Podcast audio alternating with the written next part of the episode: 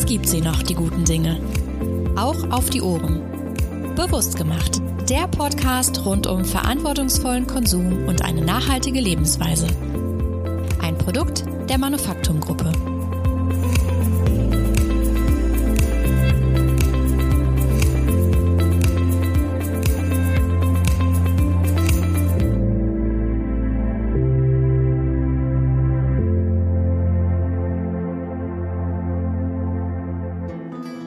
Bevor wir mit unserer heutigen Episode starten, möchte ich Ihnen gerne unseren Werbepartner Trip Legend vorstellen.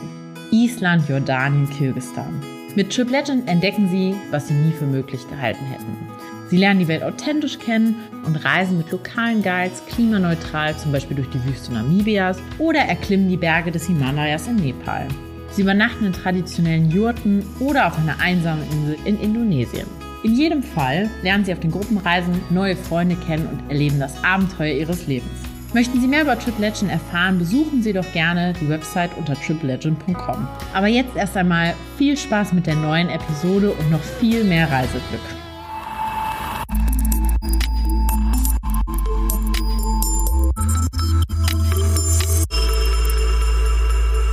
Damit hallo und herzlich willkommen zu einer weiteren Episode von Bewusst gemacht, Ihrem Podcast für ein nachhaltigeres und bewussteres Leben.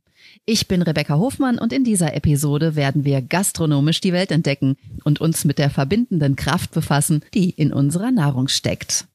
Wie immer haben wir dafür auch einen spannenden Gast eingeladen. Bei mir ist heute Antje de Vries, Köchin, Ernährungsökonomin, Kochbuchautorin und vor allem Weltenbummlerin mit gastronomischer Mission. Hallo Antje, ich grüße dich. Hallo Rebecca, ein Traum bei euch zu sein. Ich freue mich. Ich bin aufgeregt, aber freue mich sehr. Ja, ich bin auch total gespannt, was du uns zu erzählen hast. Starten wir mal bei dem Thema Weltenbummler direkt rein. In unserem Vorgespräch warst du in Afrika. Gemailt hast du mir dann aus Frankreich. Jetzt bist du in Bozen oder bist du da schon wieder weg? da bin ich schon wieder weg. Ich bin ganz unspektakulär bei uns im Heroes Loft in Frankfurt. Also auf dem Sprung zwar gerade gestern reingesprungen und auch wieder weiter geht's morgen, aber kurz bin ich hier. Äh, wohin geht's morgen? Ganz harmlos nach München und dann nach Hannover. Das ist noch ein bisschen entspannt die nächsten Tage, aber die großen Reisen sind schon wieder geplant. Also du hast jetzt so einen kleinen Zwischenaufenthalt quasi in Deutschland.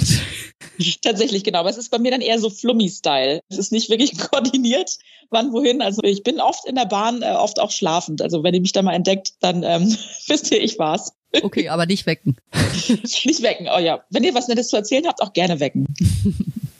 damit unsere Zuhörerinnen und Zuhörer jetzt auch mitkommen. Du hast schon seit einigen Jahren keinen festen Wohnsitz mehr, sondern du reist dauerhaft. Wie kam es denn dazu, dass du zur Food-Nomadin geworden bist? So wirst du ja in Artikeln und Presseberichten gerne bezeichnet.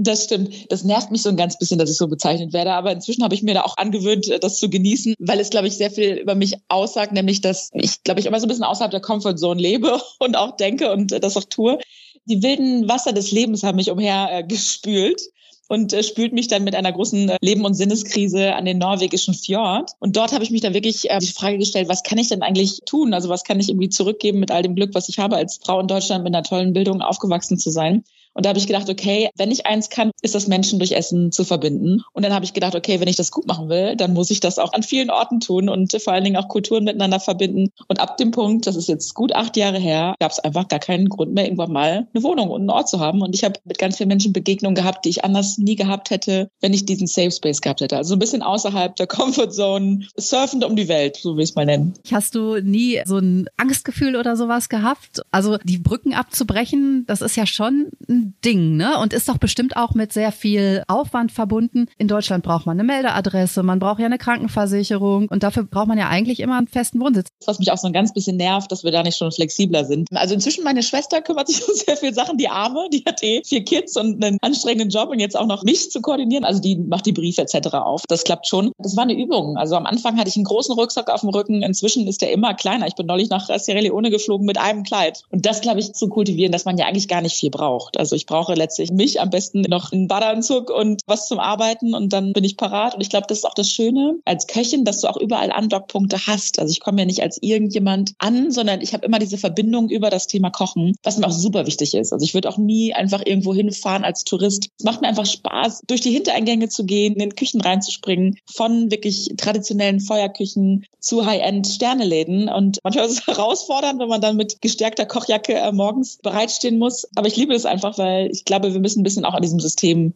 rütteln. Es gibt nicht nur dieses eine Normal. Es gibt, glaube ich, viele verschiedene Arten zu leben. Hast du denn im Hintergrund noch Besitz oder hast du dich von allem getrennt?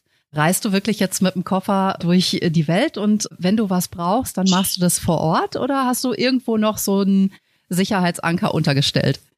Das ist eine schöne Frage. Also es gibt an verschiedenen Orten so Schubladen, wo sich Kleidungsstücke drin befinden.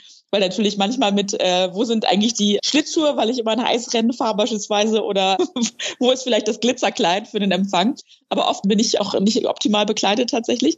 Und ähm, klar, als Köchin und als jemand, die Essen und Kulinarik mag, habe ich natürlich eine große Sammlung an Kochbüchern. Die wohnt bei meiner Mutter im Wohnzimmer und auch viel äh, Geschirr und Küchengerät. Aber es fehlt mir nicht. Und ich habe auch das Glück, dass ich an wunderschöne Orte komme, wo die Natur einfach ganz pur ist, wo man auch wirklich nichts hat und nichts braucht. Und da drin zu sein, einfach nur den kleinen Rucksack auf dem Rücken, das ist einfach das Beste. Deswegen bin ich da sehr dankbar. Ja, ich stelle mir das sehr aufregend vor, aber auch sehr friedvoll, weil man so in der Natur seine Zeit verbringt und wirklich einfach eine ganz schöne Optik hat und entspannen kann. Total. Und vor Dingen, wenn du nichts hast, dann kann dich das auch nicht stressen. Das ist dann halt so, wie es ist. Du brauchst dir keine Sorgen machen. Und ich mag das auch so ein bisschen am Status quo zu schütteln. Ich habe mal, ich glaube, im letzten Sommer war das, hatte ich ein cooles Outdoor-Kleid und hatte einfach nur dieses Kleid und habe das abends immer durchgewaschen, aufgehängt, nächsten Tag wieder angezogen, um auch mal zu gucken, was macht das denn eigentlich mit den Leuten, wenn man jeden Tag im gleichen Kleid erscheint. Und tatsächlich ist es den wenigsten aufgefallen. Und ich glaube, wir sind ja auch viel in so Zwängen, von denen wir meinen, das muss so sein. Ich glaube, das macht einfach gar keinen Sinn. Es gibt so viele andere Möglichkeiten und ich erlebe das zum Glück auch, dass mir überwiegend Menschen begegnen,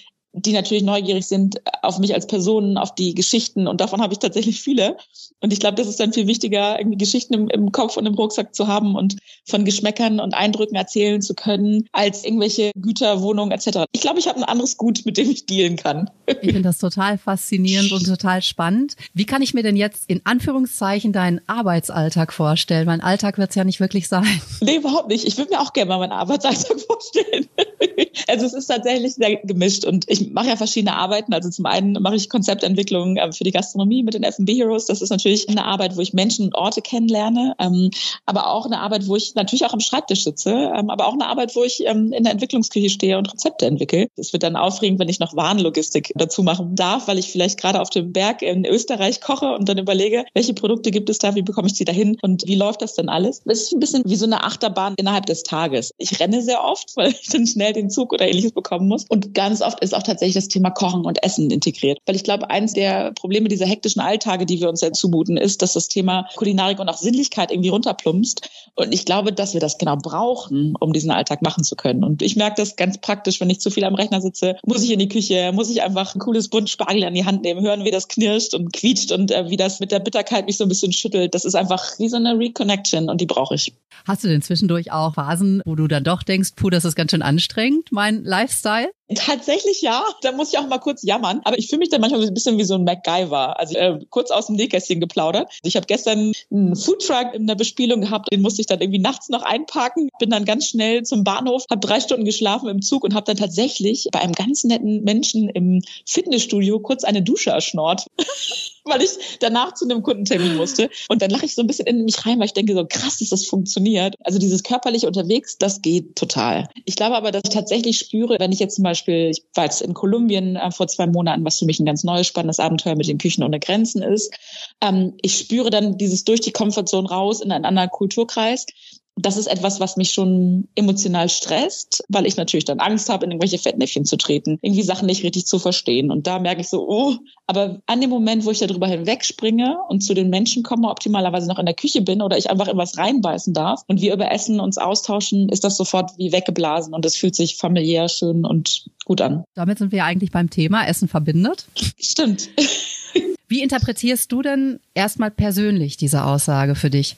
Ja, ähm, meine Geschichte mit Essen verbindet beginnt eigentlich mit 16 in Texas. Das muss man, glaube ich, kurz dazu sagen. Ich bin aus Friesland groß geworden, habe mich da sehr gelangweilt. Ich war ein Kind mit Hummeln im Hintern und Hummeln im Kopf und ähm, habe dann irgendwie so diesen Escape-Schüleraustausch äh, gefunden. Und an Tag eins hat mich da einfach eine krasse Melone mit so einem mega blumig, grasigen Geschmack richtig geschüttelt. Ich habe gedacht, uh, was ist denn das? Und dann habe ich gleichzeitig gemerkt, ich bin in einem neuen Kulturkreis, mich kennt hier keiner, ich muss echt was tun, um Freunde zu finden, Connections zu finden, meinen Alltag zu machen. Das war echt eine Herausforderung. Und dann habe ich aber gemerkt, okay, vielleicht ist ja das Thema Essen was, was auch was ist, was ich geben kann. Und daraus hat sich so ein bisschen meine Liebessprache, glaube ich, entwickelt, eben das Thema Kochen und Essen mit Leuten teilen. Und ich glaube, dass es auch so ein bisschen dieser universelle Punkt ist. Ich kann bei einem Business-Meeting mit jemandem essen und es verbindet uns und bringt uns näher. Und ich kann mich auf der Straße mit jemandem zusammensetzen an jedem Ort. Und ich glaube, dass da dieser friedliche Moment, der ja auch in vielen Kulturen verknüpft ist. Auf Bali gibt es das Maggie Bung. Das ist eine ganz wichtige Zeremonie, wo zusammen von einem großen Teller gegessen wird. Und was da einfach diese Intimität bringt. Als ich ankam in Sierra Leone das erste Mal, habe ich mit jungen Frauen gefrühstückt. Die waren im Nachthemd, haben Reis gekocht mit Chili und wir saßen auf dem Boden und haben mit den Händen von einem einem Teller gegessen. Und das spüren zu können, ist für mich einfach ultimativ. Und ich glaube, dieses Gefühl ist total schön und es bringt uns aber auch miteinander in der Augenhöhe, von der aus wir Sachen weiterentwickeln, verändern und besser machen können. Fehlt dir das in Deutschland so ein bisschen? Also das verbindende Element geht eher verloren, habe ich den Eindruck bei uns. Total. Wir haben gerade eine schöne Studie gemacht zum Thema Frühstück und ich war quasi als Mystery Guest an vielen Orten und habe dann immer gedacht, wie schade ist das auch. So viele Menschen sitzen alleine und frühstücken und ich bin kein Morgenmensch, ich bin grumpy. Mit mir kann man auch nicht so viel reden morgens, aber einfach zu wissen, da sitzt jemand neben mir. Ich sitze vielleicht an einem großen Tisch mit Menschen, die ich gar nicht kennen muss, aber die alle so ein bisschen gerade aus dieser Sicherheit des Schlafes rauskommen und sich bereit machen für den Alltag und die Welt. Ich finde, das ist was, was wir miteinander genießen müssen und auch uns, uns da drin stärken müssen. Bin ich komplett bei. Das ist viel zu wenig. Wir reden viel zu wenig über Essen. Auch das ist, glaube ich, ein Problem. Also ich meine, wir nehmen Sachen wahr, aber wir tauschen uns nicht drüber aus. Und wie schön ist denn das, wenn wir mal wirklich einen Nerd-Talk über Essen haben und wie das schmeckt. Und das Coole ist auch da, das kann man mit jedem machen. Das ist egal, was du für eine Bildung hast. Die coolsten Geschmacksgespräche habe ich mit Kindern. Da werden Farben genannt und Gefühle. Und für mich ist immer so ein bisschen dieser Horror, so Smalltalk, oberflächliche Sachen. Das hilft uns halt nicht, ne? Und ich glaube, mhm. dass wir mit Essen da echt eine Brücke schlagen können, um schnell zu den wichtigen Dingen zu kommen. Es ist ja auch ein toller Gesprächseröffner, wenn man zusammen am Tisch sitzt und hat eine leckere Speise vor sich. Total. Aber ich finde es auch lustig, weil das ja so awkward ist für viele. Ne? Also ich mache das natürlich immer bewusst und rede auch viel über Sinnlichkeit, über Emotionen. Aber ich glaube, wenn man dann damit mal anfängt, dann merkt man, dass ganz viel passiert. Und dazu kommt ja auch, kleiner Fun Fact, dass sich quasi unsere Fähigkeit zu schmecken und die Differenzierung dadurch verbessert, wenn wir über Essen reden. Also das ist ganz wichtig, auch wenn wir mit Kindern essen, immer das, was geschmeckt geschmeckt wird und was empfunden wird, verbalisieren lassen, weil dann wird der Wortschatz größer und gleichzeitig auch die Möglichkeit zu schmecken und zu differenzieren. Jetzt, wo wir bei der psychologischen Komponente des Essens sind, du sagst auch, das fördert die Chancengleichheit. Was ist denn darunter zu verstehen? Ich glaube, wir haben die Augenhöhe verloren in vielen Perspektiven. Ähm, als ich meine Ausbildung begonnen habe, 2001, das ist schon ein Moment her. Und ich war total stolz auf das, was ich gelernt habe. Und ich war stolz darauf, Part of the Gang zu sein, weil ich glaube, dass Gastronomie einfach die beste Branche der Welt ist. Das sind die coolsten Leute. Das sind die buntesten Küchen. Da ist alles offen für alle Gender, alle Vorlieben, alle Farben, alle Alter. Das müssen wir noch viel mehr rausbringen. Das tun wir noch nicht genug. Gleichzeitig habe ich mich nie so ganz sicher gefühlt zu sagen, ja, ich bin Köchin. Das fiel mir schwer, weil ich Warum? hatte das Gefühl, dass es, ja, verschiedene Sachen. Also zum einen, ich komme aus keiner Gastronomenfamilie. Ich bin einfach Neuköchin. Ich bin totales Greenhorn. Und das war immer so nach dem Motto, das ist nicht essentiell. Es gibt auch diesen bescheuerten Spruch, wenn nichts wird, wird, wird. Schrecklich. Also für mich ist Gastronomie und, und gastronomische Betriebe, das ist ein hochkomplexer Mikrokosmos an Tätigkeiten und Aufgaben. Aber ich hatte irgendwie immer das Gefühl, okay, die anderen gehen studieren und äh, sind intellektuell und akademisch und ich bin nur Köchin. Das war irgendwie so meine Panik. Total bescheuert. Inzwischen weiß ich, dass diejenigen, die Essen machen und die mit Essen versorgen, das ist der Dreh- und Angelpunkt unserer Gesellschaft. Und ich glaube, das bekommen wir halt nur hin, wenn wir Chancengleichheit nach vorne stellen. Und das ist für mich zum einen innerhalb der Betriebe, dass wirklich Leute sich entfalten dürfen. Das ist eine Augenhöhe zwischen Gast und Gastronomen und Köchin und Koch nicht diese neue Art des, ich kritisiere alles auf Google, sag's keinem ins Gesicht, sondern einen Austausch miteinander zu haben. Und da drin auch das Thema Weiblichkeit weiter nach vorne bringen. Das ist für mich ja eh eins der ganz wichtigen Themen, immer wenn ich unterwegs bin auf der Welt. In den Küchen stehen Frauen, nicht die Männer mit den Armen und den Muskeln auf den Titelblättern von den gastronomischen Zeitungen. Und dann natürlich die ganz große globale Perspektive. Wir müssen nicht meinen, nur weil wir Glück hatten und auch verschiedene Länder und Kulturen ausgebeutet haben, dass wir jetzt diejenigen sind, die die Weisheit mit einem Löffel gefressen haben. Ganz sicher nicht. Ich glaube, wir müssen eine andere Augenhöhe finden. Und ich glaube, dass da das Thema Essen etwas sein kann und natürlich wir ganz, ganz viel aufholen im Bereich Bildung brauchen, um diese Chancengleichheit irgendwann mal zu erreichen wo du das gerade gesagt hast, im künstlerischen Bereich ist das ja auch ganz oft so. Es gibt ganz viele Frauen, die Kunst machen, aber die großen Künstler mhm. sind meistens Männer.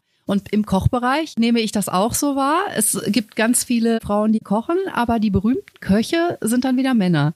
Da könnte ich jetzt viel spekulieren, woran das liegt. Ich glaube, das ist eine gesellschaftliche Wahrnehmung, die wir uns irgendwie eingebrockt haben. Die Hofküche ist aus dem Militär entstanden und irgendwie hat sich das in der Form weiterentwickelt. Ich glaube, es ist so eine Überkompensation. Wir müssen besonders äh, uns auf die Brust hauen und zeigen, auch Männer können in Küchen sich behaupten. Und dann entsteht natürlich dieses Rangeln, dieses nach vorne gehen. Und ich habe das praktisch in Küchen erlebt, das ist manchen Frauen einfach zu nervig, sich in dem Kontext durchzusetzen. Auch ganz spannend, wenn man mal schaut, wer die großen Köchinnen sind, sind das oft Leute, die in Familienbetrieben groß geworden sind. Vicky Fuchs beispielsweise oder die Ann-Sophie Pick, die haben einen Safe Space. Die haben ihre Betriebe, die können ihre Kultur entwickeln in ihren Betrieben und können das so machen, dass sie da einfach sich richtig aufstellen. Ich glaube, der Weg ist einfach steinig. Und ich glaube, es ist auch nur eine elitäre Perspektive auf wer kocht und äh, wer die großen Köche und Köchinnen sind.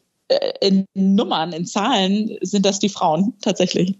Ja, guck mal, dann hat man aber so einen ganz anderen Eindruck im Außen da. Schöne Anekdote dazu. Ich bin ja in Sierra Leone für Pfefferminz Green und da hatte ich einen wunderschönen Moment. Da haben wir nämlich Schürzen nähen lassen. Es gibt nämlich dort eine Näherei, die betrieben wird von ehemaligen Beschneiderinnen, die die Beschneidung im Rahmen der Genitalverstümmelung mhm. gemacht haben. Und das Prototyp-Modell war fertig und es wurde mir gereicht. Ich sollte es anprobieren. Und habe ich gesagt, ja, kann ich anprobieren, aber da in der Küche, das sind vor allen Dingen Männer. Es wäre ganz cool, wenn mein lieber Kollege Osman vielleicht mal kurz die Schürze anprobieren.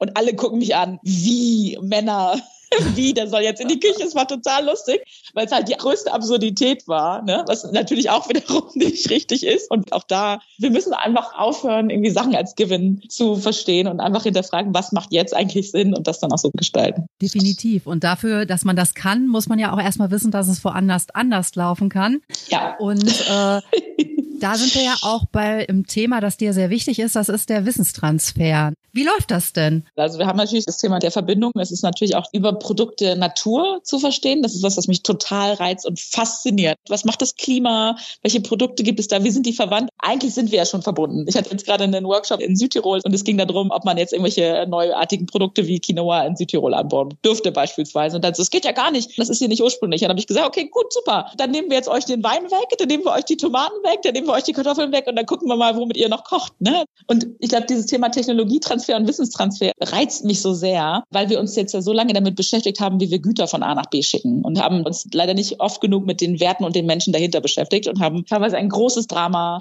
aufgebaut und tun das immer noch. Avocados, Cashews, das schüttelt mich. Und ich glaube, wirklich zu verstehen, was steckt denn jeweils hinter den Sachen und wie wird denn da gearbeitet und wie kann ich vor Ort, wo ich jetzt bin, davon lernen und wie kann ich Sachen adaptieren, das reizt mich halt total. Ne? Wenn vielleicht eine Technik funktioniert in Sierra Leone, wenn da ein Sesam fermentiert wird zu einem total tollen, umami-reichen Produkt, wie kann ich denn das vielleicht jetzt ins Deutsche bringen, wo ich mit einem Sonnenblumenkern arbeiten kann? Wie kann das funktionieren? Und auch ganz praktisch, als ich in Kolumbien jetzt war, habe ich einfach ganz oft die Verwandtschaft gemerkt mit einem anderen Herzensort Bali, wir hatten so ein bisschen die Herausforderung, dass wir das Thema Backen machen wollten in so einem Jugendprojekt, Küchen ohne Grenzen, ganz tolles Projekt. Und da ist ein junger Mann, der möchte gerne das Kochen und Backen lernen. Und dann war es halt große Herausforderung, wo kriegen wir jetzt einen Ofen her? Wir haben das Geld nicht dafür. Und dann habe ich mich erinnert an meine liebe Freundin Wayan auf Bali, die halt auch keinen Ofen hat, weil man traditionell auf Bali einfach keine Öfen hat. Und die hat ein ganz cooles Rezept für Steamed Brownies. Also die backt Brownies, aber hat keinen Ofen, deswegen dämpft sie sie. Und die sind total cool. Die sind ganz bouncy und klitschig.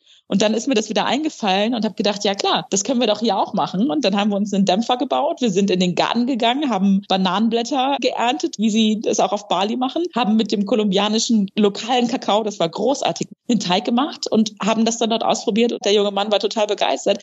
Und es hat sich für mich vor allen Dingen auch gut angefühlt, weil ich jetzt nicht kam mit, oh, wir in Deutschland machen das so, sondern nee, guck mal, meine Freundin da, die hat eine ähnliche Herausforderung, die macht das so. Und so kann so eine Idee und eine Technik und eine Möglichkeit um die Welt gehen. Und wir können miteinander verbunden sein, ohne dass wir Sachen von A nach B schicken, dass wir ganz dringend irgendwelche Dinge brauchen. Und das ist, glaube ich, für mich so das Next Level, auch gerade im Bereich des Kochens und der Kulinarik. Wir müssen verstehen, dass wir uns auf die regionalen Produkte fokussieren müssen, aber wir haben ja eine Riesenchance, weil wir global denken können, weil wir uns miteinander vernetzen können. Ich kann euch jetzt sofort mit Kollegen in Sierra Leone und in Kolumbien und auf Bali zusammenschmeißen in einen Videocall und wir können miteinander gemeinsam beraten, wie wir das beste äh, Mittagsgericht gestalten mit den Produkten. Und das ist doch was, was wir nutzen müssen. Sonst vergeben wir einfach ganz viel Chance. Wenn es um diesen Wissenstransfer geht, wir sind ja quasi gewohnt, in Deutschland so, wir gehen in den Supermarkt und das ist alles vorhanden. Das ist ja nicht überall auf der Welt so. Und mhm. ganz viele von den Produkten, die wir dann kaufen, haben ja eine Geschichte, die wir, wenn wir uns nicht damit beschäftigen, auch gar nicht checken können, wie die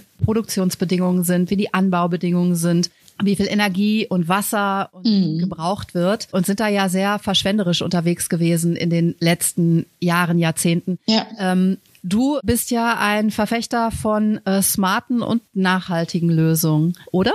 Ja, absolut. Es sind ja ganz viele Herausforderungen und es ist kompliziert. So ein schönes Beispiel ist für mich das Thema Palmöl. Natürlich ist es dramatisch. In Malaysia schon habe ich Flächen gesehen, die abgerodet wurden, nur um Palmöl anzubauen. Und sowas geht nicht. Gleichzeitig bricht es mir das Herz, wenn ich irgendwo einen dicken Bapper sehe, Palmöl frei und das große Palmöl-Bashing höre. Ich habe Freunde in Ceylone, die bauen Palmöl an. Das ist das beste Produkt. Das ist super, super gesund. Das ist total lecker. Es ist mega nachhaltig. Und es gibt halt zwei Seiten der Medaille. Und ich glaube, das ist für mich so ein bisschen der Appell, weil wir so viel wissen, weil wir Zugang zu so viel Bildung und Möglichkeiten haben hier bei uns, haben wir auch die Verantwortung, uns damit auseinanderzusetzen. Und nur weil es im Supermarkt liegt, heißt es nicht, dass es Sinn macht, das zu konsumieren. Wenn wir zurückspulen zu unseren Omas und Opas, dann sehen wir eigentlich so ziemlich, womit man auch arbeiten kann und gehen auch wieder zurück zu neuen Schätzen, die wir wieder ausbuddeln können. Also ganz praktisch, kommen zurück zu alten Sorten, zu Getreiden. Da kommen auf einmal ganz viele Lösungen. Da brauchen wir nicht welche glutenfreien Sachen von sonst wo zusammenbauen. Aber es ist natürlich was, wo alle mitziehen müssen. Ich merke das ganz stark in der Gastronomie. Es wird über das Thema Regionalität gesprochen. Aber es gibt natürlich erstmal nicht die Warenströme. Das ist aufwendig. Es ist oft teurer. Aber das kann ja eigentlich auch nicht richtig sein. Ja, we screwed it up. Das ist halt einfach so. Wir haben diese Allverfügbarkeit einfach forciert und haben das nicht richtig betrachtet. Wir haben die Kosten, die dabei entstehen, nicht richtig betrachtet, den Impact auf die Umwelt nicht betrachtet. Deswegen dürfen wir diesen Status quo nicht als Given ansehen, sondern wir müssen verstehen, dass an einem Frühstücksbuffet nicht immer eine Ananas oder eine Melone liegt. Das macht keinen Sinn. Wo kommt das Ganze her? Und selbst da, was hat wann Saison? Was habe ich für Ansprüche? Wir trinken lieber ganz viel Orangensaft anstatt einen regionalen Apfelsaft. Das Thema funktioniert halt nur, wenn alle mitmachen. Und ich glaube, dass wir aus dieser Reduktion und aus dieser Beschränkung ganz viel neue Kreativität entwickeln können. Es hängt ja auch bei ganz vielen Sachen eine extreme Marketingmaschine dahinter. Ich habe immer da im Kopf dieses Thema Superfoods. Chia, Samen, Maca. Ich weiß gar nicht, ob ich es ja. richtig ausspreche. Aber letztendlich haben wir genau solche Superfoods vor der eigenen Haustür sagen. und die werden halt genau. halt gar nicht als solche gesehen oder bezeichnet. Ist krass, oder? Ja.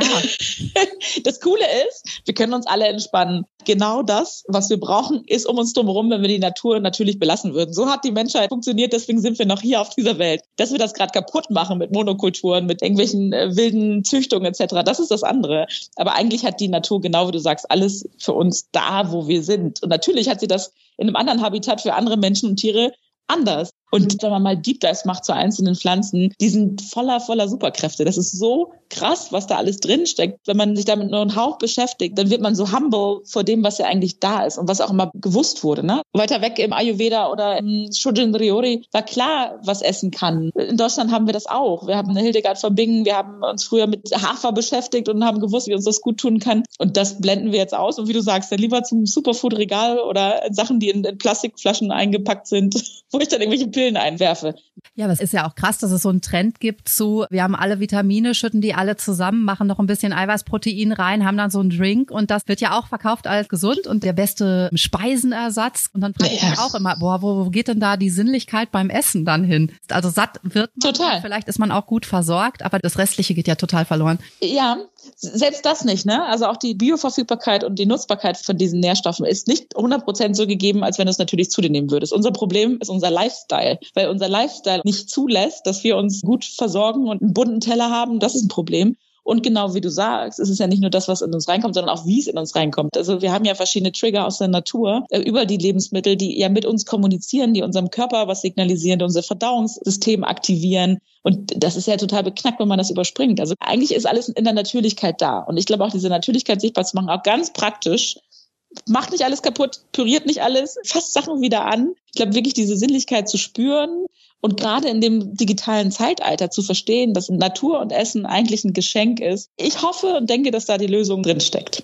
Ich muss gerade an so einen YouTube-Kanal denken, den ich verfolgt habe. Und da geht es auch darum, was man alles essen kann in der nächstgelegenen Natur. Und zwar auch so cool. Baumknospen und junge Blätter und was da wirklich auch alles drin ist. Und da geht man dann auch raus aus so einem Video und denkt sich so, krass, dass ich das alles essen kann. Weil man immer davon ausgeht, so, ja, das, was man nicht kennt, da vergiftet man sich vielleicht dann auch eher dran oder so. Total. Und das finde ich auch spannend. Ich meine, da gibt es ja verschiedene Trends mit dem Thema Foraging. Das äh, ist ja super aufregend. Ich war beim äh, Ricky im Seven Swans hier in Frankfurt. Ein wunderbares veganes Restaurant. Und ich war dort im Januar. Und äh, Ricky hat für sich so ein bisschen die Regel auferlegt, dass er nur Lebensmittel, ich glaube 50 Kilometer rund um sein Restaurant in Frankfurt hat. Er hat einen ganz tollen Garten, wo viel angebaut wird, aber ihr wisst selber, wie ein Garten im Januar aussieht. Und ich habe tatsächlich dort wunderbare Lebensmittel gehabt. Beispielsweise eine frische Flechte aus dem Taunus, also eine Flechte, die auf dem Baum wuchs. Ich habe noch nie in meinem Leben eine Flechte gegessen. Und da habe ich gedacht, okay, krass. Und der hat mich einfach so weggeblasen. Und ich erinnere mich daran, in meiner Ausbildung hatte ich einen ganz dunklen Moment. Da habe ich gedacht, oh nein, ich kann niemals alles das kochen, was es auf der Welt gibt. Und das hat mich total frustriert. Und diesen Moment hatte ich vor drei Jahren nochmal und dachte, geil, ich kann niemals alles kochen, was es auf der Welt gibt. Und wir haben das doch überhaupt nicht wiederentdeckt. Ich wollte gerade sagen, es ist bestimmt ganz viel Wissen verloren gegangen. Mich interessiert jetzt aber wirklich, wie schmeckt denn eine Flechte? Oh, die hatte tatsächlich eine herbe Note. Ich bin begeistert gewesen über dieses Mundgefühl. Ich liebe das, wenn Sachen in dem Mund was machen. Und die hat natürlich eine tolle Struktur. Eine leichte Bitterkeit, aber auch so eine Kräutrigkeit ja, es war aufregend tatsächlich. Aber auch das, was du gerade sagtest, ist ja ganz wichtig. Im Bereich der Kulinarik ist ja wenig aufgeschrieben. Das haben wir gemerkt, als wir das Buch auf Bali geschrieben haben, über die traditionellen Gerichte. Da kannst du dich von einem Dorf zum nächsten fragen und du hörst, da gibt es ein ganz wildes Gericht. Wird ja auch ein bisschen was mit Insekten gemacht, nur ein Hauch, aber das wollte man natürlich erforschen. Aber du hörst nur Word of Mouth. Also der eine hat von dem gehört, aber es ist nirgendwo wirklich was festgeschrieben und das ist echt ein Problem.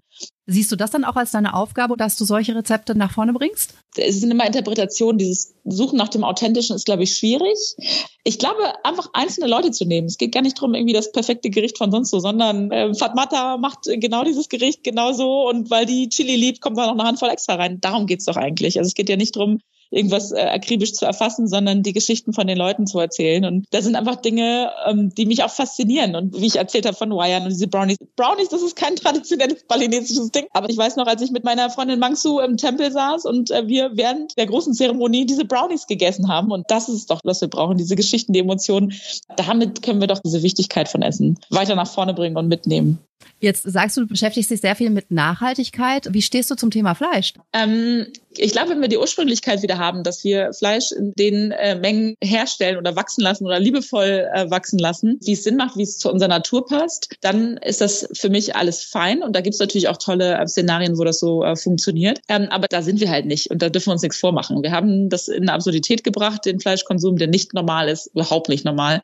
Und wir können nur zu einem Normal irgendwie mal zurückkommen, hoffentlich, wenn wir auch drastische Einschnitte machen. Wir müssen aus meiner Perspektive alles, was industriell wirklich hergestellte Fleischprodukte sind, das sind ja Tiere, äh, das müssen wir komplett zurückdrehen. Das geht nicht. Und das geht nur, wenn wir ganz drastisch den Konsum zurückdrehen. Natürlich haben wir diese Maschinerie aufgebaut. Ne? Also sind Menschen davon abhängig, aber ähm, ich glaube, wenn wir eine gute Landwirtschaft wieder hinbekommen, dann haben wahrscheinlich mehr Menschen gute Jobs, als wir das jetzt bisher mit dieser hochindustrialisierten tausend Schweine in einem Stall Nummer, äh, wo alles Robotik ist, gemacht haben. Aber da müssen alle mitmachen. Ich glaube, dass wir es moderieren können und müssen und dass die Gastronomen da eine ganz große Rolle spielen und Köchinnen und Köche, die beherzt sind, auch da, ich glaube, wir entscheiden das nicht mit dem Kopf, sondern wir entscheiden das mit der Zunge. Und wir müssen deswegen einfach gute Gerichte finden. Und die Welle rollt ja. Und alle, die dann noch diskutieren, ich kann nicht mehr diskutieren, ich will auch nicht mehr diskutieren. Wir machen Fakten, wir helfen äh, Kunden dabei, sich Plant-Based aufzustellen. Die Köche feiern das alle, weil das für sie eine neue Möglichkeit ist, sich auszutoben. Und da müssen wir als Konsumenten einfach vernünftig mitgehen, gut konsumieren und die Pflanzen feiern.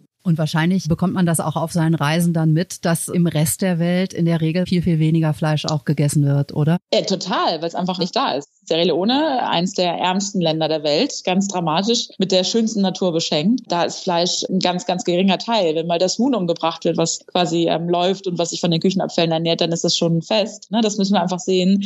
Und auch da, ähm, welche Begehrlichkeit wecken wir mit unserer Art, Fleisch zu konsumieren, mit unserem absurden Burgerkonsum rund um die Welt. Also wir müssen da echt einen Shift machen, damit sich das ändern kann. Und genau wie du sagst, auch wieder positiv formuliert. Wenn ich mich umschaue in den ganzen Küchen, in meinem Kopf flattern gerade ganz viel balinesische Gerichte, wo die Pflanzen gefeiert werden. Da gibt's Tempeh, da gibt's geiles Tofu. Darf man einfach inspirieren lassen. Ich glaube, dadurch wird die Welt viel bunter, die Teller werden bunter, weil äh, Pflanzen viel mehr Farben haben. Da sind wir zurück bei den Superkräften. Wir können alle nur gewinnen, wenn wir diesen Shift jetzt machen und auch angehen und uns auch mit anderen Zubereitungstechniken dann auch beschäftigen oder wieder mit älteren Zubereitungstechniken beschäftigen. Ich muss gerade dran denken, ich hatte letztens so ein Kochbuch in der Hand und das ist von einem Restaurant, das äh, rohköstlich vegan kocht ausschließlich. Und das war so spannend, dieses Buch, weil da war ganz viel mit Dörrautomat, mit natürlich Fermentation, also so Sachen, die man in seinem normalen Alltag als Nichtkoch halt niemals anwendet, aber die mich total neugierig gemacht haben. Veganer Käse aus Cashewkernen oder aus Macadamia. Ja, die, die Bösen. Okay, man kann vielleicht dann aber auch Sonnenblumenkerne. Total. Und ich glaube auch da, guck mal, man probiert ja eh aus. Das ist ja das Gute. Wir probieren ja gerade eh Sachen aus. Dann können wir sie auch direkt mit regionalen Sachen ausprobieren. Und genau wie du sagst, es kommen ja ganz viele neue Sachen dazu. Alleine wenn man sich mal überlegt, ich will jetzt irgendwie einen Monat überleben und habe keinen Froster, kann nicht immer einkaufen gehen, will nur regionale und saisonale Zutaten machen. Einfach mal diese Limitierung reinnehmen. Und du hattest die Parallele zur Kunst gezogen. Da ist es doch auch genauso. Daraus entsteht doch auch das Große und das Schöne, wenn ich mich an manchen Punkten reduziere und dann einfach sage, was kann ich mit diesem Blickwinkel Neues entstehen lassen? Und ganz praktisch, wir haben als F&B Heroes vor vier Jahren entschieden, dass wir alle unsere Konzepte plant-based machen. Und damals hat sich das angefühlt, als wenn man mal linken Arm auf den Rücken bindet. Und inzwischen, wir haben so viel gelernt. Wir fühlen uns das wie Pioniere der Pflanzen. Das ist mega. Und inzwischen ist es, als wenn ich sieben Meilenstiefel an hätte. Also es ist echt geil, weil es einfach komplett ein neues Bild aufmacht. Und ich glaube, das einfach zuzulassen und einfach sehen, wie bunt die Möglichkeiten sind, die man da gestalten kann. Was würdest du so Leuten, die jetzt nicht deine Reisekompetenz oder deine Möglichkeiten haben, denn empfehlen, um zu Hause so ein bisschen Flair in der eigenen Küche zu kreieren? Oh, das ist eine schöne Frage. Ich glaube, ähm, sich einfach mal ein Land, was man spannend findet, schnappen und mal gucken, was da wirklich gegessen wird. Und vor allen Dingen auch, wie wird das mit den Händen gegessen? Ist es vielleicht der Löffel? Sind es die Stäbchen? Ähm, ich glaube, einfach so einen kleinen Deep Dive zu nehmen Techniken vielleicht auch mal schnappen. Das glaube ich auch total spannend. Ich habe ähm, Handpulled Noodles gesehen am Wochenende und war so, oh, es ist so cool und so aufregend. Kann ich das nicht auch mal selber ausprobieren und wirklich dabei weise die Produktentscheidung treffen. Und dabei geht es nicht darum, jetzt nur mit den regionalen Sachen zu arbeiten. Und ich bin auch nicht jemand, der sagt, wir sollen jetzt nicht mehr mit Gewürzen und Co. arbeiten. Wir haben ja Sachen auch aufgebaut innerhalb der letzten Jahrhunderte, wo wir uns in der Welt miteinander verbinden, die ich jetzt auch nicht abschaffen wollen würde. Ich glaube, da geht es eher darum, dass wir gute Produktionsbedingungen beispielsweise hinbekommen. Und auch da schnappt euch mal ein Gewürz, was euch kickt. Und dann, glaube ich, entdeckt man ganz viel Neues. Und wenn es nur so einen kleinen Fetzen ist, den man dann in seine Küche integriert für die Zukunft, dann ist es, glaube ich, schon ganz cool. Und bei mir ist es schon so, du musst mir nur so einen Hint geben, zum Beispiel von einem Kaffee-Elementenblatt, einen Hauch auf die Zunge. Und ich sitze tatsächlich in einem Tempel in Bali und ähnlich mit einem spannenden afrikanischen Chili, das triggert mich sofort und dann macht es halt total viel Freude. Selbst wenn es dann mal die Cashewkerne sind. Ich will sie nicht alle verteufeln. Es gibt fair gehandelte Cashewkerne. Kurz reingucken, das Internet ist voll wer sind die Menschen dahinter? Wie wächst es eigentlich? Wie sieht die Pflanze aus? Ich habe neulich gedacht, so viel Sesam auf der ganzen Welt, alle kochen mit Sesam. Weiß ich eigentlich, wie das wächst? So. Das ich auch. Nee, genau. Wunderschöne Blüten. Da sind so kleine Schüttchen dran. Und das wissen wir im Zweifel genauso wenig wie unsere Kinder und nicht nur Neffen und Omas. Und das ist doch toll, wenn man da gemeinsam lernen kann über Essen. Sehr viel Inspiration jetzt auf jeden Fall schon. Wie sähe denn für dich so eine optimale Küchenwelt aus? Boah, das ist, glaube ich, ein Ort, wo wir uns alle ja auf Augenhöhe begegnen, wo wir wissen, dass wir jederzeit vom anderen lernen können. Und einfach auch ähm, ein Ort, wo man über Essen redet, wo man eine Wertschätzung hat für Produkte, für Produzenten und wo man die Magie, die ja da entsteht, und da glaube ich ganz fest dran, die durch die Emotionalität beim Essen entsteht, dass man die miteinander teilt und auch so ein bisschen als Energiespeicher nutzt für all das, was uns an Aufgaben bevorsteht. Was steht bei dir als nächstes auf dem Plan, um dem ein Stück näher zu kommen? Ich bin jetzt äh, unterwegs ein bisschen tatsächlich bei verschiedenen äh, Kunden und bin hoffentlich bald wieder in Kolumbien, um dort ähm, das Projekt zu begleiten. Tatsächlich, ich bin eigentlich ganz neugierig, viele Orte auf der Welt kennenzulernen. Gleichzeitig ähm, möchte ich die richtig kennenlernen und möchte wirklich verstehen, wie dort gekocht und gearbeitet wird, wer die Menschen sind. Das kann man halt nicht mit mal kurz da sein. Deswegen, glaube ich, sind das so ein bisschen die Punkte Sierra Leone natürlich und vor allen Dingen jetzt auch noch ein paar Sachen ringsum in Europa hier. Und das ist äh, Italien, das ist in Spanien passiert einiges. Also ich darf an vielen Orten kochen und über Lebensmittel mehr lernen und über traditionelle Arten damit zu arbeiten. Also eigentlich ganz schön gemischt. Ist dein Herz bisher irgendwo hängen geblieben? Oh, das ist eine krasse Frage. Ähm, puh. Ich habe immer schon, seitdem ich ein Kind bin, verbinde ich Emotionen mit Orten. Also das sind Straßenkreuzungen, das sind Türen. Also das sind, glaube ich, so diese Marker, wie ich mich vorgefühlt habe. Aber nö, ich glaube, das Herz ist immer mit unterwegs. Mhm. Dann wünsche ich dir für deine nächsten Projekte auf jeden Fall erstmal viel Glück und Erfolg. Ich hoffe, ich kann das verfolgen. Du hast ja einen Instagram-Account genau. auch. Da Food Enjoy. Ja, da, da werde ich. Ich bin manchmal ein bisschen faul, aber ich versuche viel zu teilen. Sehr gut. Antje de Vries, toll, dass du da warst. Dankeschön, es war super, super schön. Also wirklich eine große Ehre bei euch zu sein. Und wie gesagt, gerne die Einladung mal zu schauen, was Pfeffermint Screen so macht, was die Küchen ohne Grenzen machen und einfach voneinander lernen, zu sehen, dass wir alle durch Essen verbunden sind und ähm, dass da viel Großes und Gutes entstehen kann. Danke euch sehr.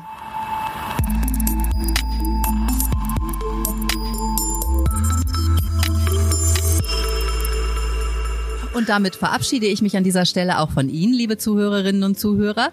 Das heißt nur, wenn Sie überhaupt noch zuhören und nicht in einem Anfall plötzlicher Reiselust gerade schon dabei sind, Ihre Koffer zu packen. In dem Fall hoffe ich einfach, Sie sind für unsere nächste Episode wieder zu Hause. Die kommt, wenn alles klappt, bereits in zwei Wochen. Und bis dahin bleiben Sie bewusst.